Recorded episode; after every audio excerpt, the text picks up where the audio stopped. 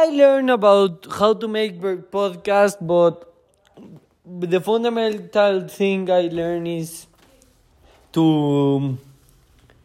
is to how to express for many people in an audio, and that's make me more, este, more more great,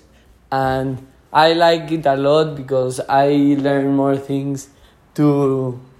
to how to express myself but I learned how to use the app Anchor and how to uh, how to put music to the audio, how to put pictures, how to share the link. It was very awesome to learn all about this, and I am very proud of me, and my mom also is very proud, and yeah.